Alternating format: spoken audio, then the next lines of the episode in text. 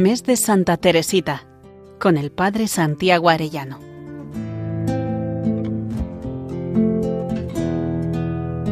En el nombre del Padre, del Hijo y del Espíritu Santo. Amén.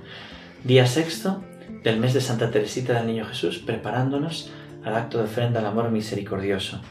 Vamos a ver hoy desde la gracia de Navidad hasta su entrada en el Carmelo, de 1886 a 1888, los escrúpulos y su sanación. En este sexto día conoceremos la gracia tan especial que recibió Santa Teresita el día de Navidad, que sin duda marcó un antes y un después en su vida. Como veíamos en el día anterior, Santa Teresita tuvo una extraña enfermedad en la que los médicos de la época no sabían dar un diagnóstico. Su padre, preocupado, encarga misas a Nuestra Señora de las Victorias y es cuando a ella la Virgen le sonríe. Sin embargo, tal como nos lo cuenta el padre Mario Eugenio, el doctor Gairal, quien atendió a Santa Teresita, sostiene que su curación no fue definitiva hasta la gracia de Navidad. Este padre carmelita continúa diciendo a propósito de la enfermedad.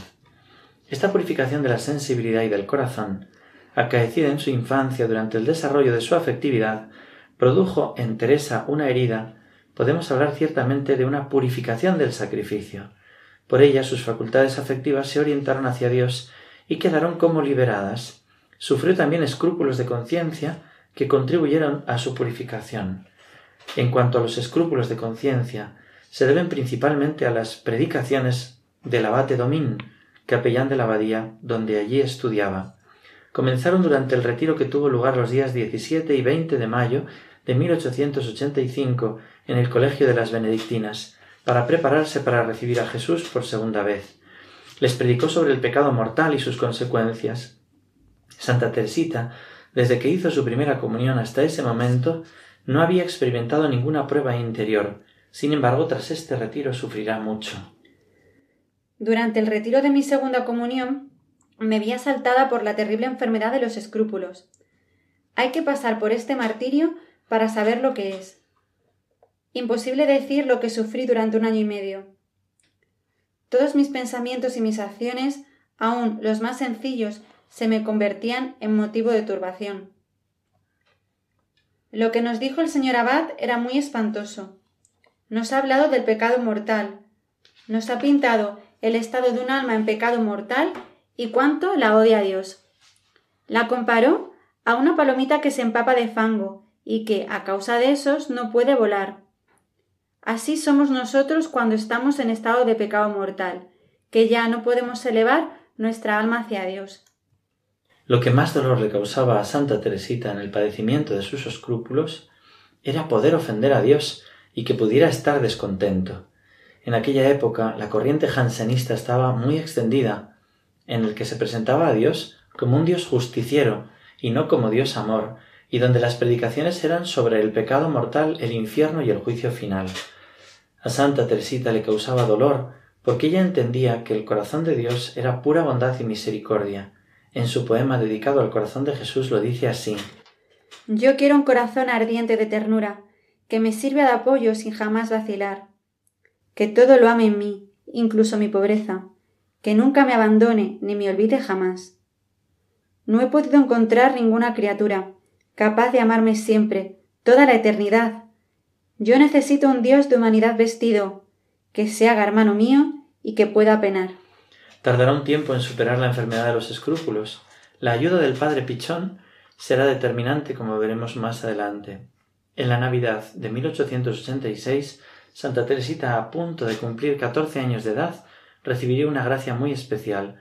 No solamente fue curado de su neurosis, sino que también recibe una gracia interior que no es una gracia sensible, sino que interiormente se siente transformada en continuidad con la gracia que experimentó en la confirmación que estarán a partir de entonces a lo largo de su vida. En Historia de un alma, ella describe cómo ocurrió.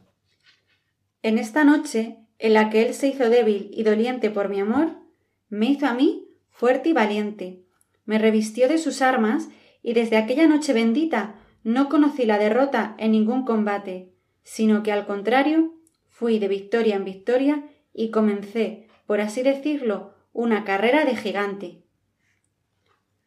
Volvíamos de la misa del gallo, en la que yo había tenido la dicha de recibir al Dios fuerte y poderoso. Cuando llegábamos a los Busenet, me encantaba ir a la chimenea a buscar mis zapatos. Esta antigua costumbre nos había proporcionado tantas alegrías durante la infancia que Celina quería seguir tratándome como una niña, por ser yo la pequeña de la familia.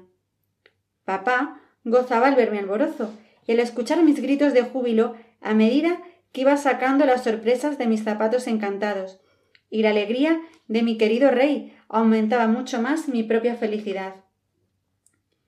Pero Jesús, que quería hacerme ver que ya era hora de que me liberara de los defectos de la niñez, me quitó también sus inocentes alegrías, permitió que papá, que venía cansado de la misa del gallo, sintiese fastidio a la vista de mis zapatos en la chimenea y dijese esas palabras que me traspasaron el corazón. Bueno, menos mal que este es el último año. Yo estaba subiendo las escaleras para ir a quitarme el sombrero. Celina, que conocía mi sensibilidad, y veía brillar las lágrimas en mis ojos, sintió también muchas ganas de llorar, pues me quería mucho, y se hacía cargo de mi pena. No bajes, Teresa, me dijo. Sufrirías demasiado al mirar así de golpe dentro de los zapatos. Pero Teresa ya no era la misma. Jesús había cambiado el corazón. Reprimiendo las lágrimas, bajé rápidamente la escalera y conteniendo los latidos del corazón, cogí los zapatos y poniéndolos delante de papá, fui sacando alegremente todos los regalos, con el aire feliz de una reina. Papá reía, recobrado ya su buen humor, y Celina quería estar soñando. Felizmente era una hermosa realidad. Teresita había vuelto a encontrar la fortaleza de ánimo que había perdido a los cuatro años y medio y la conservaría ya para siempre. Aquella noche de luz comenzó el tercer, el tercer periodo de mi vida, el más hermoso de todos, el más lleno de gracias del cielo. Sentí, en una palabra, que entraba en mi corazón la caridad, sentí la necesidad de olvidarme de mí misma para dar gusto a los demás, y desde entonces fui feliz. Tras la gracia de Navidad ya no se pone triste ante las dificultades, sino que se crece. A raíz de esta gracia ella quiere ir ya al Carmelo. Cuando es curada obtiene grandes avances académicos. Ella lo cuenta así. Yo siempre había amado lo grande, lo bello, pero en esta época me entraron unos deseos enormes de saber. No me conformaba con las clases y con los deberes que me ponía mi profesora, y me dediqué a hacer por mi cuenta estudios extras de historia y de ciencias. Las otras materias me dejaban indiferente, pero estos dos campos del saber despertaban todo mi interés. Y así, en pocos meses, adquirí más conocimientos que durante todos mis años de estudio. Esta gracia la transformó porque pudo empezar a descubrir el amor misericordioso de Dios, que será el centro de toda su doctrina, y cómo Él puede hacer nuevas todas las cosas en un instante, sabiendo que no depende de nuestras propias fuerzas, sino confiando y esperando en su misericordia. La obra que yo no había podido realizar en diez años, Jesús la consumó en un instante, conformándose con mi buena voluntad, que nunca me había faltado. Yo podía decirle igual que los apóstoles Señor, me he pasado la noche bregando y no he cogido nada. Y más misericordioso todavía conmigo que con los apóstoles, Jesús mismo cogió la red, la echó y la sacó repleta de peces. Pidámosle al Señor que nos regale la profunda y verdadera conversión y concluyamos con esta oración. Santísima Trinidad, Padre, Hijo y Espíritu Santo, yo os agradezco todos los favores, todas las gracias con que habéis enriquecido el alma de Teresita del Niño Jesús durante los veinticuatro años que pasó en la tierra, y por los méritos de tan querida santa, te pido que me concedas la gracia de poder ser una de esas almas pequeñas por las que ella pidió, viviendo esa entrega eficaz, perfecta y absoluta de mi persona a tu amor misericordioso. Amén. Gloria al Padre, al Hijo y al Espíritu Santo, como era en el principio, ahora y siempre, por los siglos de los siglos. Amén. Santa Teresita del Niño Jesús, milagro de virtudes, ruega por nosotros. Que Dios os bendiga a todos y hasta mañana si Dios quiere. Mes de Santa Teresita, con el Padre Santiago Arellano.